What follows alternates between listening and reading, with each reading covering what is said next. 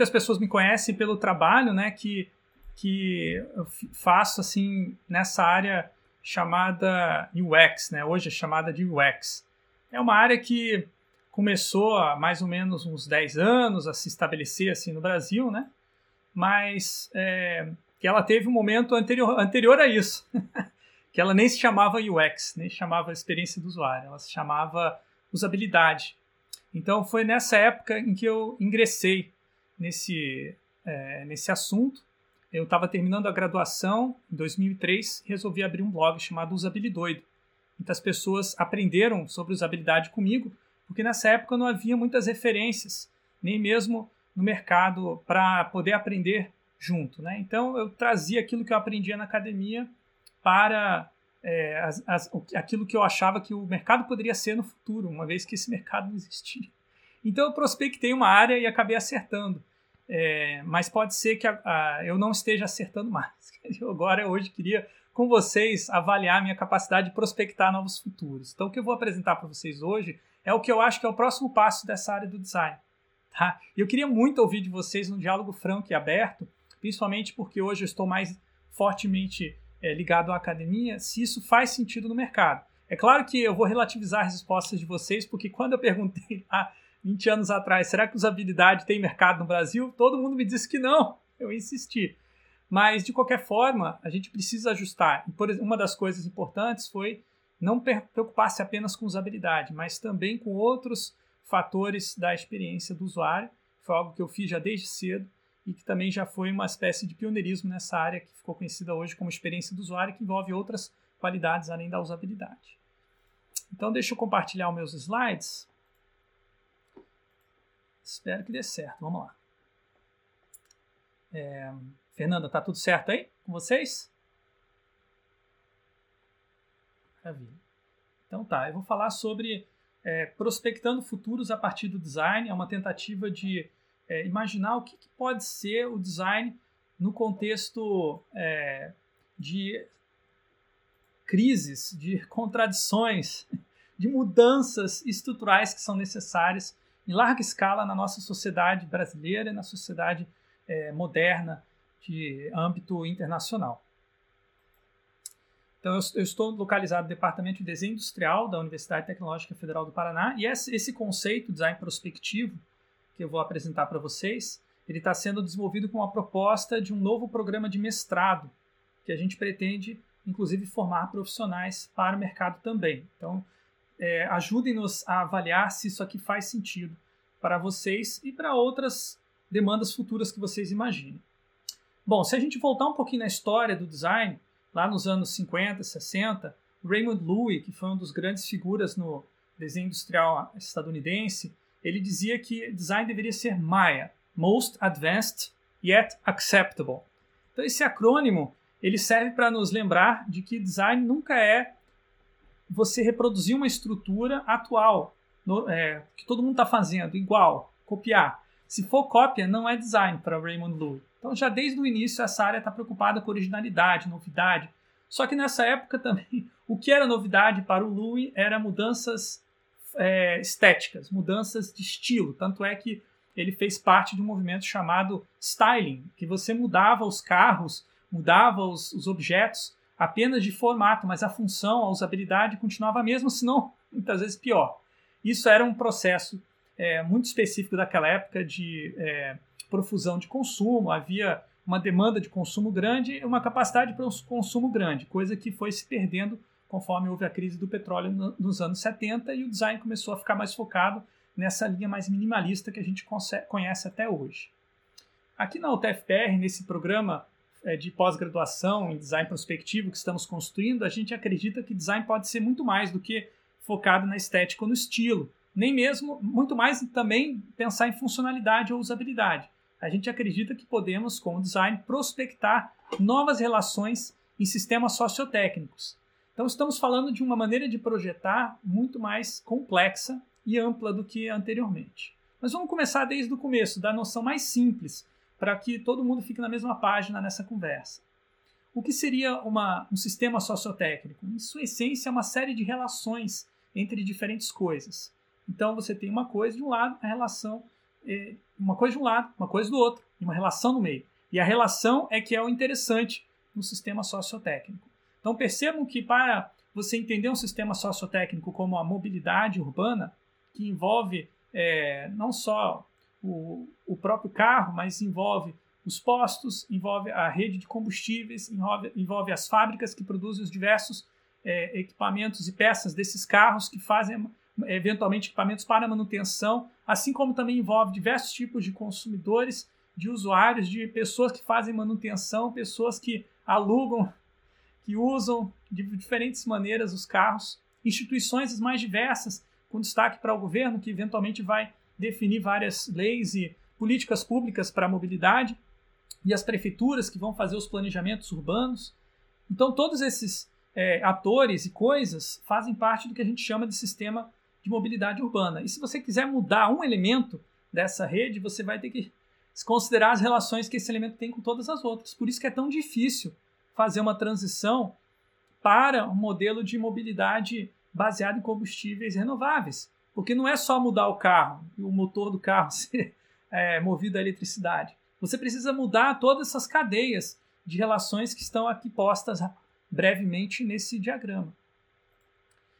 Essas relações, elas surgem de maneira espontânea quando os diferentes atores e coisas começam a se relacionar, né? Quando eles se conhecem, quando eles começam a trocar alguma coisa. Mas isso também pode ser é, projetado de maneira mais ampla, planejado, pensado é, com intencionalidade, que é o domínio do design, né? Mas não de maneira fechada, de maneira que o projeto acabe quando ele seja implementado um projeto, um design para um sistema sociotécnico tem que estar aberto ao desenvolvimento e mudanças nessas relações. Então aqui nós temos um exemplo do, de uma foto no fundo dessa, desse slide que demonstra é, as mudanças de relações que os aplicativos de mobilidade como Uber, Lyft e outros é, promoveram dentro do sistema de mobilidade. Não foi só dentro do carro que mudou a relação do passageiro com é, com o motorista, né? Se fizer uma analogia com a, a relação anterior entre taxista e passageiro, completamente diferente. Mas mais do que isso,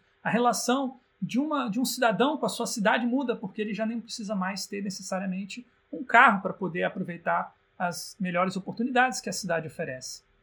Isso fora de uma série de outras relações econômicas, políticas, trabalhistas que eu não vou entrar em detalhes agora. O ponto é que Trabalhar com relações significa lidar com uma temporalidade mais ampla do que estamos acostumados nas disciplinas de design que já existem consolidadas hoje no mercado e na academia. Ah, normalmente, o design está muito focado na transmissão de informações de modo que ela fique mais clara. Então, quando Raymond Loewy falava nós temos que focar no estilo, no visual, ele queria também expressar informações, nem que fossem informações emocionais e afetivas, para você se vincular emocionalmente com um produto. Isso acontecia de maneira instantânea praticamente. Já é, uma experiência que você busca com um produto, né, ela pode durar horas, né, ela pode ser mais intensa. Então, já a temporalidade tem um escopo mais amplo. Agora, quando você pensa em interações, ações em conjunto entre diferentes atores, você pode considerar aí escopo de meses.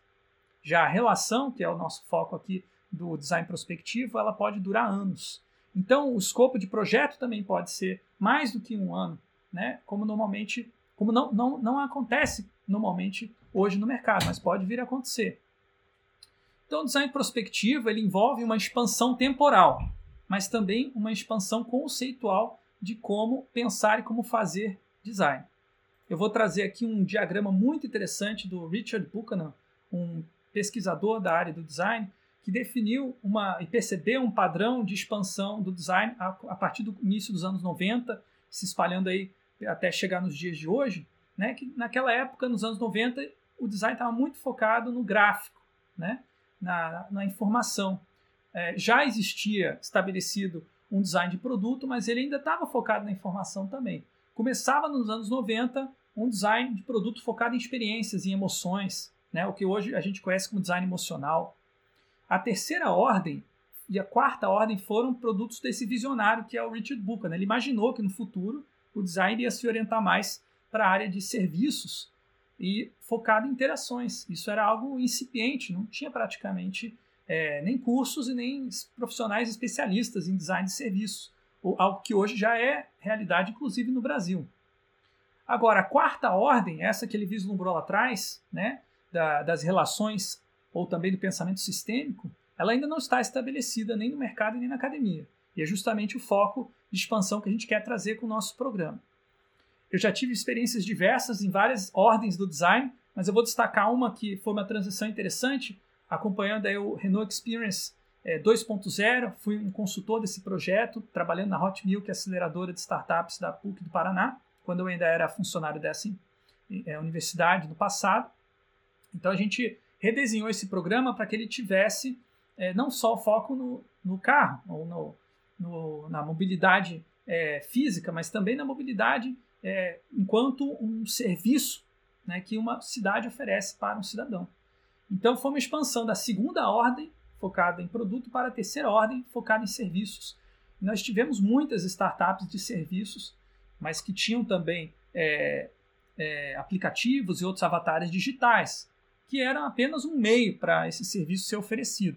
Então, não chegou-se a quarta ordem no Renault Experience nessa época, nem era uma, o foco também.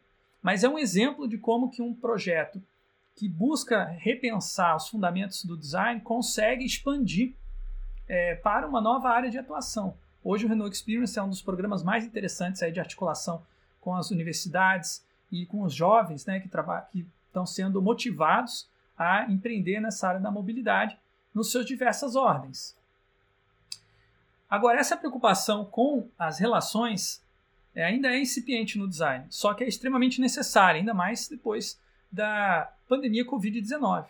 Então, nós temos um estudo que a gente fez é, no, no, final do ano passado sobre todas as infraestruturas que foram quebradas, que foram é, que houve rompimento durante essa pandemia, né? inclusive os sistemas de transporte, o sistema de mobilidade urbana. A gente publicou um artigo sobre é, a fumaça digital, que foi um, um dos fenômenos que a gente descobriu né, que estava associado a esse processo de doenças, que a doença não atingia só as pessoas, mas atingia também infra as infraestruturas digitais daquela é, da nossa sociedade, sendo que a gente depende muitas vezes mais da infraestrutura digital do que da infraestrutura física. Chamamos isso de fumaça digital nesse estudo. Então, a partir desse estudo, a gente começou a olhar quais eram as soluções de design né, que estavam sendo propostas para essas quebras de infraestruturas. E a gente viu várias, várias soluções como essa, né? Ventiladores que têm peças é, mais fáceis de você trocar, ou que não quebram, ou que têm maior usabilidade, não causam erros de ergonomia, e eventualmente uma pessoa não vai é, sofrer né, um acidente médico por conta de uma experiência do usuário ruim desse tipo de produto. Vejam, isso aqui é uma resposta é, na segunda ordem do, do Buchanan. Né? É uma resposta de design de produto focado numa experiência. Teve muitas intervenções também que a gente descobriu focadas em informação. A gente resolveu mapear todas essas soluções e problemas que a gente encontrou é, publicadas em websites, em especiais websites é, e portais do mercado, né, como Design Boom e outros, e aí a gente começou a relacionar esses problemas e soluções com as ordens de design, para ver quais eram as ordens que atraem mais atenção dos praticantes e pesquisadores da área do design. E percebemos que a terceira e quarta ordens ficaram é, negligenciadas. Né? Designers queriam saber de experiência, né? melhorar a experiência dos produtos que ajudavam ao combate à pandemia, e, por outro lado, melhorar a informação oferecida para as pessoas sobre os cuidados é, sanitários são soluções importantíssimas. Porém, quando a gente é, olhou para aquele outro estudo que a gente viu as quebras das infraestruturas, a gente percebeu que os problemas eles se concentravam mais é, na terceira e quarta ordem. Né? Um outro ponto importante é que a gente viu quem eram os atores que estavam propondo essas soluções. E na maior parte dos casos, as soluções de design é, eram de propostas por empresas que queriam aproveitar oportunidades de negócio. Enfim, nada de é, questionável sobre isso, né? mas o que é, é, a gente quer propor, a reflexão, é será que empresas só podem focar é, em soluções e projetos de primeira e segunda ordem, ou seja, provendo informação, provendo produtos? Será que empresas não podem oferecer também serviços e, quiçá, novas relações em sistemas sociotécnicos? Então, eu estou começando a imaginar que isso é possível sim.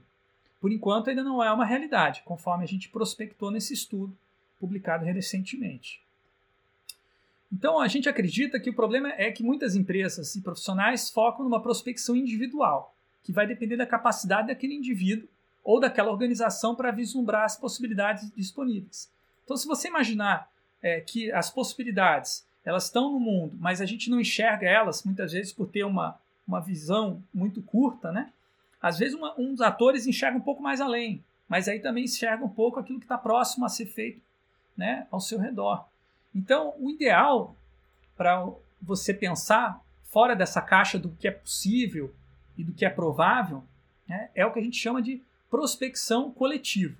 Né? Então, nessa quarta ordem de relações, é preciso prospecções coletivas que envolvam várias organizações e que essas atores, essas pessoas, é, esses indivíduos, essas empresas, essas organizações do terceiro setor, governamentais que sejam, elas precisam confrontar as suas perspectivas né, de futuro. E esse confronto, essa interação, é o que pode gerar novas explorações do espaço de possibilidades. Né? Quanto mais diferentes forem as qualidades dessas prospecções, né, cada uma traz uma qualidade diferente. Por exemplo, quando um ator do governo está prospectando, ele vai olhar para a governabilidade, um ator do mercado vai olhar para a lucratividade. Mas o ideal para pensar na mudança de sistema sociotécnico é articular essas duas possibilidades juntas.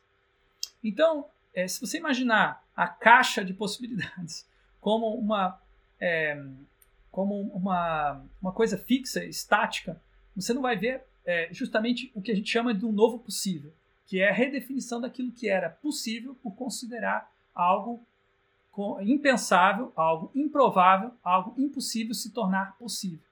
Então a gente tenta expandir essa caixa e considerar ideias que eventualmente podem parecer malucas para um ator, mas a hora que conflita a ideia maluca com a ideia de um ator com a ideia maluca de outro ator, surgem ideias viáveis, que é o que a gente chama do novo possível.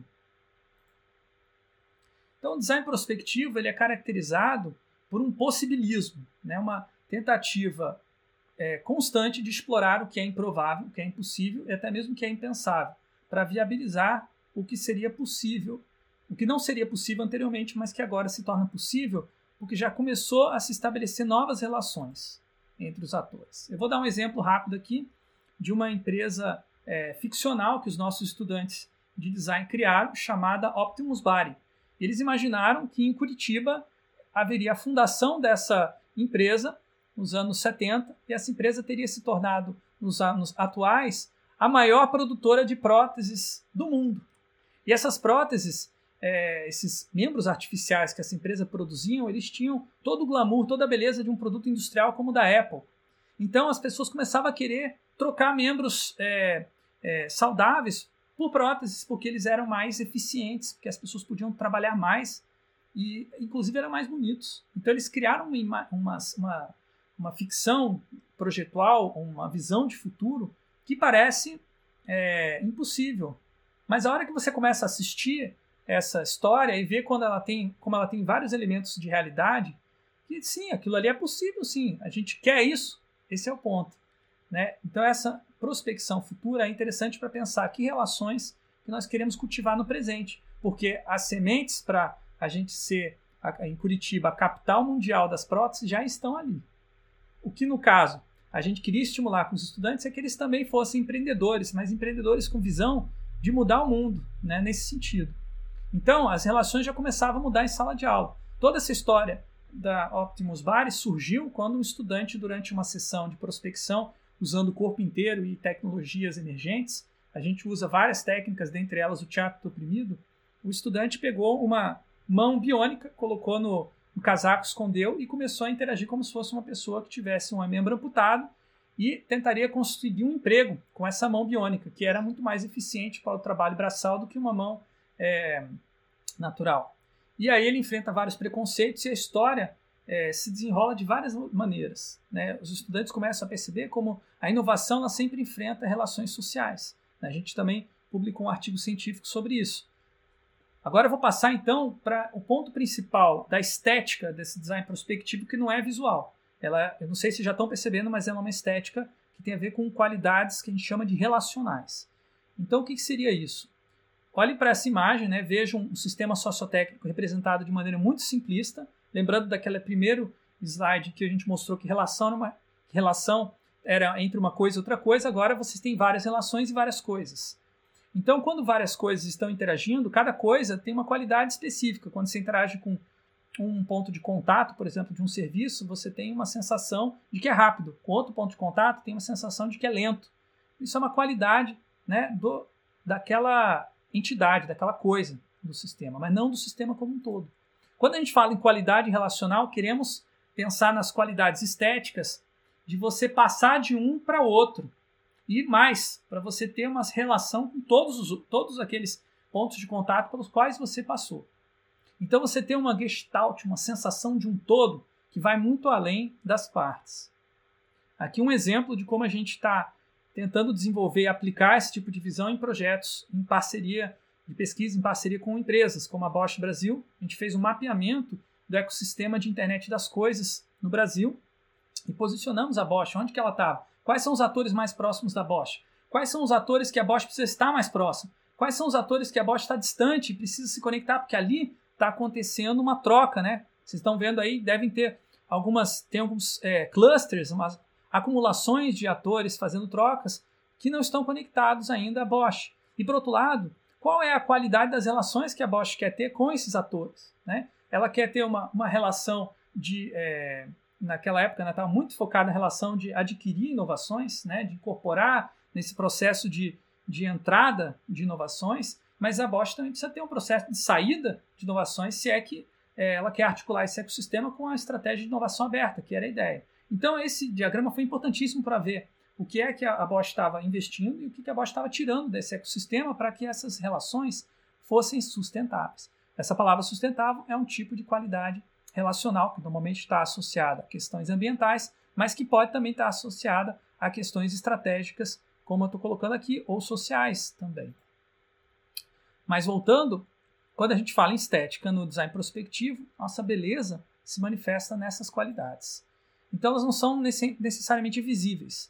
Se as qualidades objetivas elas são mais explícitas, como a usabilidade, a acessibilidade, a durabilidade, a utilidade, a beleza, a clareza, que são todas qualidades com as quais eu trabalhava no início da minha carreira, agora essas qualidades relacionais são mais difíceis de você evidenciar, mas não são menos importantes nem menos impactantes na vida das nossas das, pessoas que estão vivendo a partir de vários sistemas sociotécnicos. Nós vivenciamos isso dia a dia. A dificuldade de você ter é, uma falta de sustentabilidade, por exemplo, crise hídrica que estamos vivenciando agora no Brasil, né? falta de sustentabilidade nos nossos sistemas hídricos.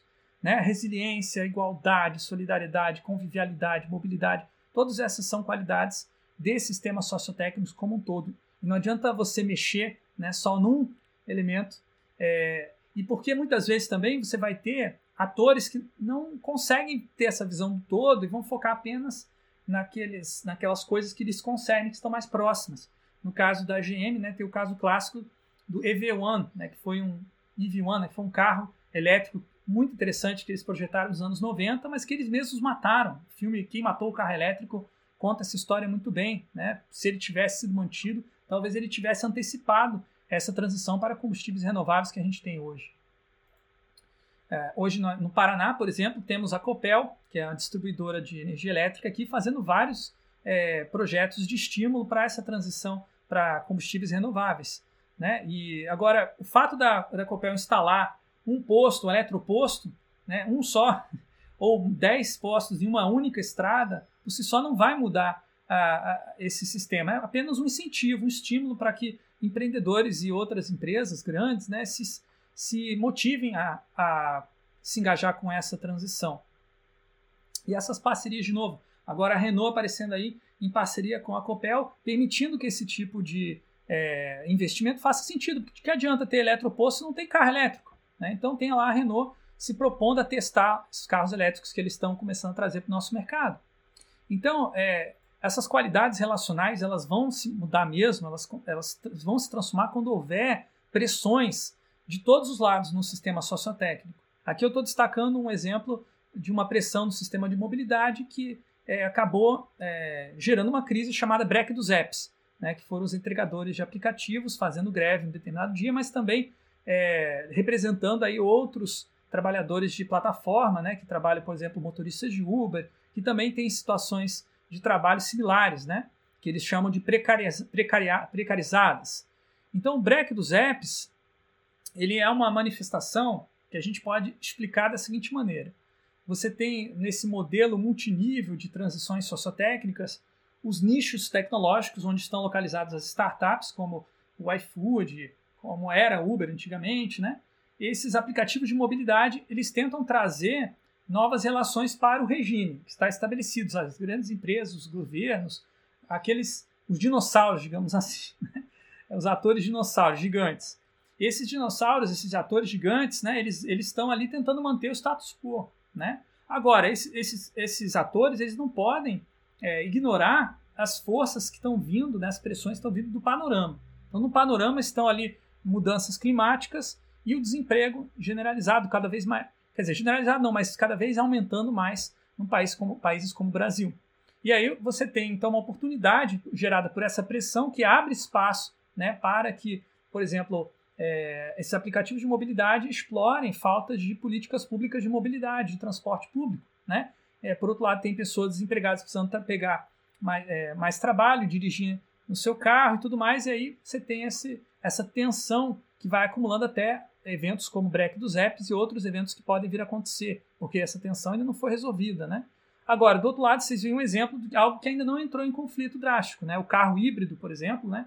Ele tem uma outra abordagem diferente para a pressão das mudanças climáticas, né? Ele é o que a gente chama de é, tecnologia de transição. Ele está no nicho, mas ele não vem para causar uma disrupção, ele não entra no regime tão rápido. Ele fica no nicho por um tempo até que haja uma acumulação suficiente de qualidades relacionais para que o, o, a entrada dessa inovação seja mais é, gradual, digamos assim. Então não é a tecnologia de transição é o oposto da tecnologia disruptiva, tá? Ela vai tentar propor uma, uma mudança gradual no sistema sociotécnico. E aqui eu volto de novo para o exemplo do sistema elétrico, né? É, sistema de energia. É, eles estão tentando hoje no Brasil e em vários lugares do mundo transicionar para smart grids, né? Que são esses é, sistemas de distribuição que pode envolver não só grandes produtores de energias, grandes consumidores de energia, mas diversos consumidores e produtores pequenos, né, que você, na verdade, pode se tornar não só um consumidor de energia, como um produtor se você instalar placas é, fotovoltaicas no telhado do seu prédio. E aí você pode devolver a esse grid né, e ganhar dinheiro ao invés de pagar pela eletricidade. Né? É uma compra, uma venda de, é, de eletricidade em mercados. Né? Isso já é uma realidade aqui dentro do, do Brasil, mas as distribuidoras é, de energia tradicionais, como a, a Copel, né, que é uma empresa de capital misto, ainda estão precisando se é, atualizar perante essa situação e não querem um rompimento que possa, por exemplo, ocasionar é, uma dificuldade de atender populações é, carentes, que não têm muito dinheiro, né, porque por enquanto ainda tem esse viés é, público-privado. Então a gente fez vários estudos, foi um projeto bem amplo de novo com a Hot Milk em 2018, lá na PUC do Paraná, a gente construiu um, um programa de aceleração, mas antes disso, né, a gente identificou quais eram as pressões que existiam nesse panorama do sistema sociotécnico, usando várias técnicas de materialização de ideias, como Lego, Legal Series Play, é, PSP e várias outras. Nós documentamos e publicamos isso abertamente, essas pressões, através de é, animações que explicam claramente quais são esses desafios do setor elétrico, né? De onde está vindo as pressões e como não é tão simples assim você chegar lá e resolver todos os problemas. Como eu falei, precisa pensar em intervenções que sejam sistêmicas, né? Que considerem várias relações dentro da, daquela realidade. Então aqui é uma uma reunião de várias ideias que foram geradas nesse pro, programa de aceleração chamado Copel Mais. É, tem várias ideias, mas muitas delas voltadas para é, novos serviços, novos produtos, todos com foco em qualidades relacionais, principalmente a sustentabilidade. Mas também justiça social. Muitos empreendedores preocupados com ah, o crescimento da, de muita de população que não teria acesso né, à energia em casa e com isso tendo que teve uma série de problemas e perdas de direitos e de possibilidades também de educação e por aí vai.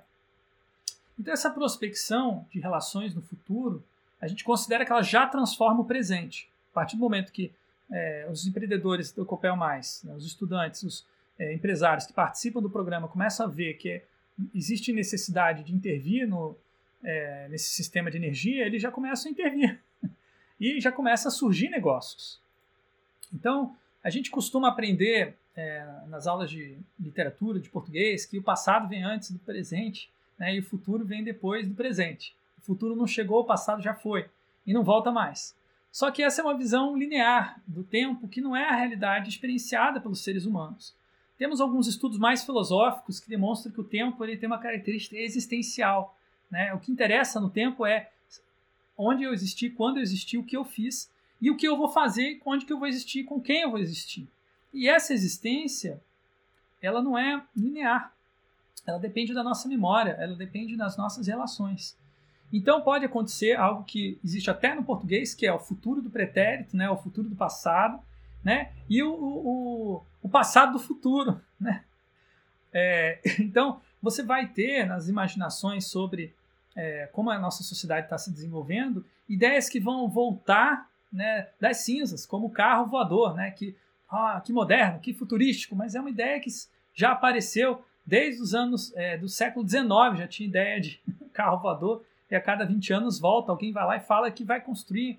E até constrói, às vezes, um protótipo, levanta voo, mas aquilo ali não muda, o sistema sociotécnico não consegue se estabelecer.